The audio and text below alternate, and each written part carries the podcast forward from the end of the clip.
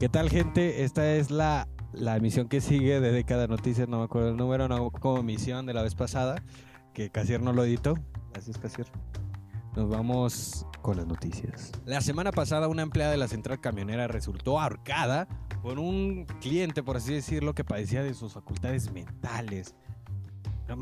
Aquí el problema puede que no era viernes. Fuera de que si no es viernes no se permiten ahorcar rucas, todos lo saben. Y lo sabía la misma policía que se encontraba en el área. Afortunadamente no pasó a mayores. Solo pasó en un susto a la pobre empleada que esperamos que su empresa le haya pagado mucho por recibir ahorcamientos de la gente. En otra noticia, resulta que el gobierno federal dijo que siempre no al ferrocarril que conectaría a Durango con Sinaloa. Ramón Dávila Flores, el secretario de Desarrollo Económico del Gobierno del Estado de Durango, del DGET, anunció que el proyecto que apoyaba en su momento el presidente Andrés Manuel AMLO eh, se encuentra en pausa y se busca que sea rescatado por una inversión extranjera. Como quien dice, andan buscando ahí ayuda de cualquiera que, que quiera ayudarlos, para empezar, pero tiene que ser extranjero de fuerzas. O sea, no van a admitir a nadie que, que sea de aquí de México. Así que si usted con su empresa de ferrocarriles nacionales pensaba que lo van a aceptar, pues la verdad es que una, una noticia bastante fuerte, por así decirlo. O sea, ¿por qué no van a aceptar empresarios locales? Digamos, o sea, mi tío tiene una empresa de ferrocarriles. ¿Tú crees que mi tío no se sienta? Te voy a dejar por la mano, te dice tío. Oiga, pues no, usted no va a poder cooperar. Lamentable.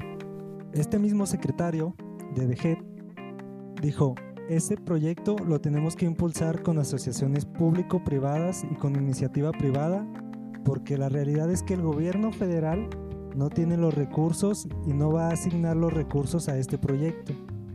Declaró esto el día 27 de septiembre a mediodía pues como vemos, le quiere pedir dinero a las empresas privadas, porque son las que van a tener dinero y son las que más, más generan dinero. ¿Para qué le va a pedir dinero a los pobres? No va a andar ahí por las colonias pidiendo pesos o subiéndose a los camiones pidiendo pesos y cantando canciones.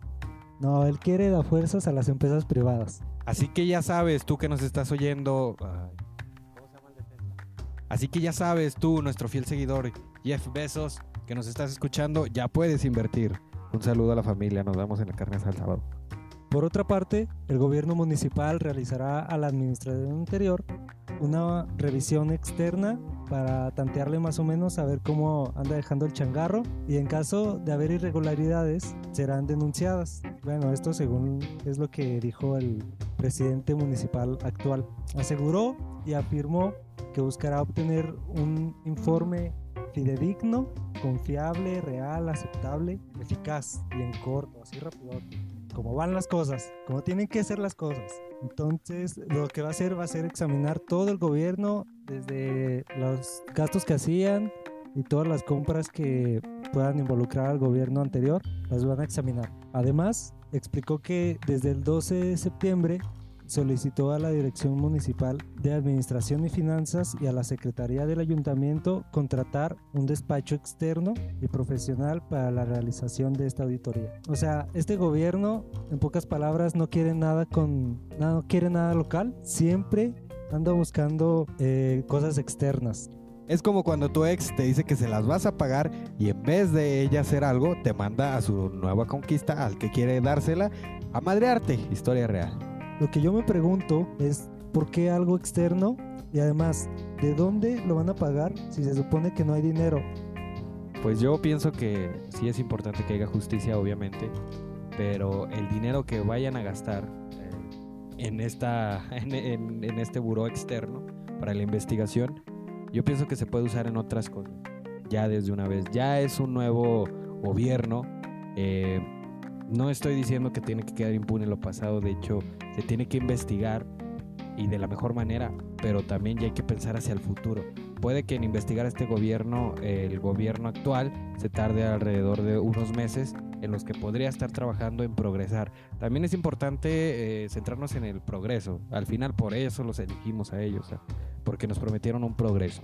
Y un progreso en todos los ámbitos. Queremos que avance la justicia, obviamente, pero también hay que, no hay que detener todo el gobierno, enfocar todas las fuerzas del gobierno en investigar al otro, porque si no, en investigar los mismos años, los cuatro años se les pueden ir los cuatro años en este y va a ser un estancamiento igual. Selene Name, presidenta de Nosotras, Nosotros, Nosotros, Nosotres, Nosotras, arroba, manifestó que en Durango no se aplican los protocolos para feminicidios y para apoyar a los daños a las víctimas. Comentó que hace unos días organizaciones civiles de la Ciudad de México se reunieron para revisar al país a ver de qué manera se hacen las investigaciones por los feminicidios. Indicó que en el caso de Lidia, una víctima eh, dejó a dos niños huérfanos mismos que son atendidos por su madre. No han recibido los apoyos por parte del sistema y a pesar de que en Durango se destinaron 11 millones de pesos para atender la alerta de género en 16 municipios. En pocas palabras, les dieron 11 millones, pero no han hecho nada. O sea, es como cuando te dan la beca y nomás te haces menso. O sea, la beca se supone que te la dan para la escuela, pero te la gastas en otras estupideces. Cuando te dan la beca y pones que duermes en una caja de cartón, que no tienes que comer y hasta que van los encargados y descubren que todo es mentira, pero saben que el play que te compraste con la beca era una necesidad, una necesidad muy cabrona, más que las libretas. Así mismo se hicieron güeyes estos babos. Y en otras noticias, ¿se acordaban como cuando le decías a tu compañerito en la primaria que fuera al baño contigo porque ahí se apareció una niña y antes era la primaria un panteón? Pues bueno, este es un panteón que no se convirtió en primaria, que es el Panteón de Oriente al que fue el presidente municipal a ver las condiciones en las que estaba. Fue de día y así como nosotros nos llevamos a nuestros compas, nomás para que nos acompañaran por si nos salía la niña, que luego cuando creces sabes que pues, era mejor ir solo y que te saliera la niña. Pues, ¿sabes? Fue a ver el deterioro que ha tenido este Campo Santo en los últimos años, que la verdad, todos los que hemos ido, hemos visto que es deplorable, totalmente. Eh, por eso fue el, el director de Servicios Públicos Municipales y el director de Obras Públicas Municipales para tratar de rescatar este Campo Santo, dejarlo en óptimas condiciones, me imagino que para antes del 2 de noviembre, ya que va a ser la fecha en la que recibe más visitantes al año. Ya ha llegado la hora triste, amigos, la hora de despedirnos porque vamos a comer. Yo fui, bueno, soy la neta, Adrián Romero. Y yo también sigo siendo casi el Agüero. Y como dijo el gran maestro que partió al cielo, ya lo pasado, pasado.